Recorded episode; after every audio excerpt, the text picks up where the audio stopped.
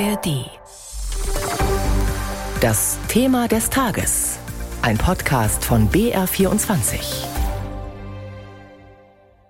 Gestern wurde überall in Bayern in die Pedale getreten für eine bayernweite Radsternfahrt. Ziel der Aktion war es, Druck auf die Staatsregierung zu machen, damit die Verkehrswende endlich kommt.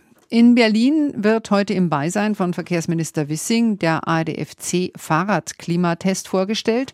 245.000 Radfahrerinnen und Radfahrer aus ganz Deutschland haben dafür über die Fahrradfreundlichkeit ihrer Städte und Gemeinden abgestimmt. Rund 1100 Orte wurden bewertet, unter ihnen auch viele in Bayern. Im heutigen Thema des Tages wollen wir deshalb der Frage nachgehen, woran hapert es eigentlich bei der Verkehrswende und wie könnte sie gelingen? Bevor wir dazu die Meinung eines Zukunftsforschers und Stadtgeografen hören, zunächst ein paar Stimmen von der Sternfahrt gestern in Bayern fahre tagtäglich in die Arbeit und auch mit den Kindern dann alle Einkäufe erledigen und man hat überall Probleme, irgendwo durchzukommen. Deswegen sehe ich auch jetzt auch für meine Kinder, dass sie auch selber in der Stadt mit dem Fahrrad fahren können. Also schon Bedarf, dass wir da deutlich nachbessern müssen an der Infrastruktur. Die Radfahrer wollen sicher fahren und sie können in den Städten häufig nicht sicher fahren. Mehr Miteinander brauchen wir ja eigentlich im Verkehr, denn wir brauchen mehr Radverkehr, sonst kommen wir irgendwann nicht mehr weiter mit den vielen Autos in der Stadt. Es werden immer mehr Fahrradfahrer. Die Plätze sind nicht unendlich vermehrbar. Die Autos haben zwei, drei Spuren neben uns und wir müssen unseren Gehsteig im Zweirichtungsverkehr und mit Fußgänger teilen. Es ist manchmal hanebüchen und lebensgefährlich. Wir wollen einen hohen Radverkehrsanteil von 25 Prozent erreichen und wir wollen natürlich auch entsprechend auch Förderungen haben, dass die Kommunen gefördert werden, sowohl logistisch wie auch finanziell, auch vom Freistaat,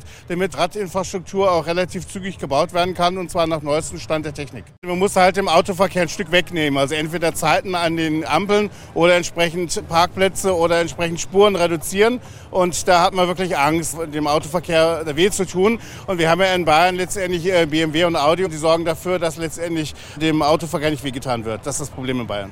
Soweit die Sicht von Christian Loos vom Verkehrsclub Deutschland und wie man sowohl Stadt als auch Land fit machen kann für die Mobilität der Zukunft.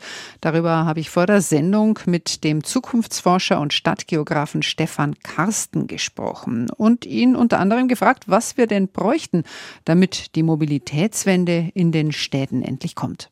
Wir müssten gänzlich andere Straßen, Bürgersteige, Plätze haben, weil mittlerweile haben wir 30 Optionen an Mobilitätsmitteln, Verkehrsmitteln in den Städten, aber wir haben immer noch die gleichen Straßen wie vor 50, 60, 70 Jahren. Das heißt, alles hat sich verändert, nur die grundlegenden Infrastrukturen nicht. Wir müssten die Autostraßen so weit reduzieren, dass wir den Anteil des Autos wahrscheinlich so auf rund 20 Prozent verringern könnten. Dann hätten wir Platz für Fahrräder, für den ÖPNV und vor allem auch für die ganzen Sharing-Optionen.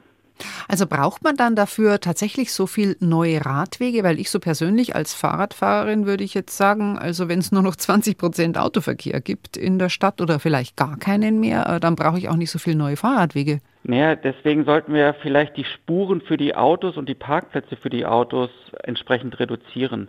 Weil heute ist das Fahrradfahren in den Städten gefährlich. Und vor allem die Autos verursachen Emissionen, Lärm, Abgase. Das macht es jetzt auch nicht besonders erträglich, in der Stadt mit dem Fahrrad oder auch zu Fuß unterwegs zu sein. Von daher glaube ich, wir brauchen diese, diesen sanften Push in eine richtige Flächenverteilung in den Städten, um die Fahrradfahrer zu schützen und um die Lebensqualität in den Städten zu verbessern. Aber ist das nicht wahnsinnig teuer? Also wir geben Milliarden pro Jahr in das System Auto aus und erhalten dafür steigende Gesundheitskosten. Wir erhalten dafür verbrennungsmotorische Antriebe. Wir geben nur einen ganz kleinen Bruchteil in Fahrradinfrastrukturen aus und ich glaube, dieses Verhältnis müssen wir dramatisch verändern. Wie sehen Sie denn da die Rolle der Autoindustrie in diesem Prozess? Die deutsche Automobilindustrie ist massiv unter Druck. Ähm, sie haben sämtliche Trends verschlafen. Das heißt, ich glaube, Sie haben gerade ganz andere Baustellen, äh, als sich um die nachhaltige Mobilität in unseren Städten Gedanken zu machen. Wir können ja nicht immer nur auf die Städte schauen, sondern man muss auch aufs Land schauen. Da geht es dann immer darum, dass man Fahrrad, Bus, Bahn, alles irgendwie miteinander verbindet. Und dafür braucht es dann einfach auch Stellplätze für Fahrräder. Also konkret, ich fahre mit dem Bus oder mit der Bahn, fahre aber dann mit dem Fahrrad weiter oder umgekehrt Gibt es da genügend Stellplätze? Beziehungsweise wir wissen alle, dass es nicht genügend Stellplätze gibt. In welchem Kostenbereich sehen Sie da diesen Ausbau? Nun, das sind sicherlich Kosten, die sehr gut investiert werden, auch im Milliardenbereich. Ähm, auch diese Kosten sind heute in den politischen Maßnahmen nicht abgedeckt.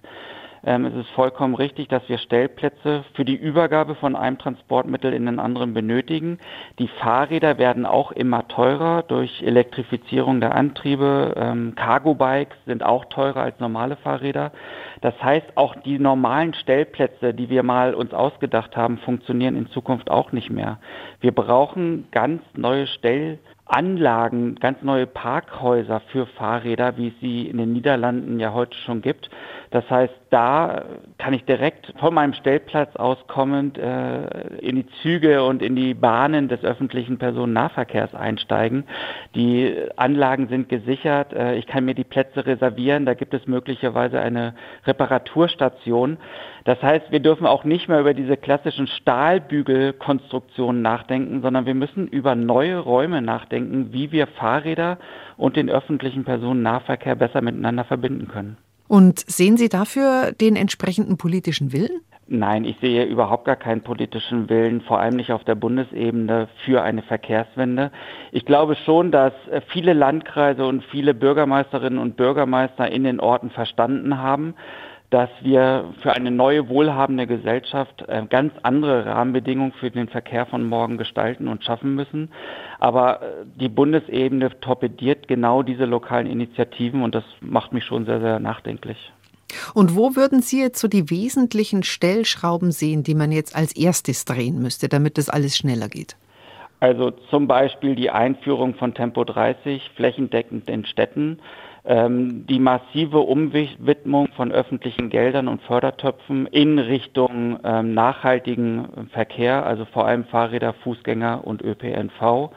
Die Neuaufteilung des öffentlichen Raumes, wie ich skizziert habe, von heute 50, 60 Prozent Autos auf dann nur noch 20 Prozent. Wenn wir jetzt zum Beispiel auf das Projekt Neuer Münchner Hauptbahnhof schauen, wie finden Sie da die Umsetzung? Also ich finde vieles sehr, sehr positiv. Ähm, zum Beispiel, dass eher autoreduziert geplant wird. Was mich tatsächlich sehr stutzig macht, sind die Planungsvorgaben für den Radverkehr. Dort wird, ich glaube, im Moment, wenn ich richtig informiert bin, von rund 3000 Stellplätzen für Fahrradfahrer ausgegangen. Diese Zahl hat nichts aber auch gar nichts mit der zukünftigen Realität zu tun. Ähm, in den Niederlanden wären Fahrradparkhäuser für 10.000, 12.000 Fahrräder geplant. Die 3000 Fahrräder werden wahrscheinlich innerhalb von zehn Minuten ausgebucht sein. Man sieht dort, wir können uns eine zukünftige Fahrradrealität noch überhaupt gar nicht vorstellen. Die klassischen Planungsverfahren sind vollkommen überfordert mit diesen zukünftigen Realitäten und ich glaube, hier müssen wir dringend nachbessern.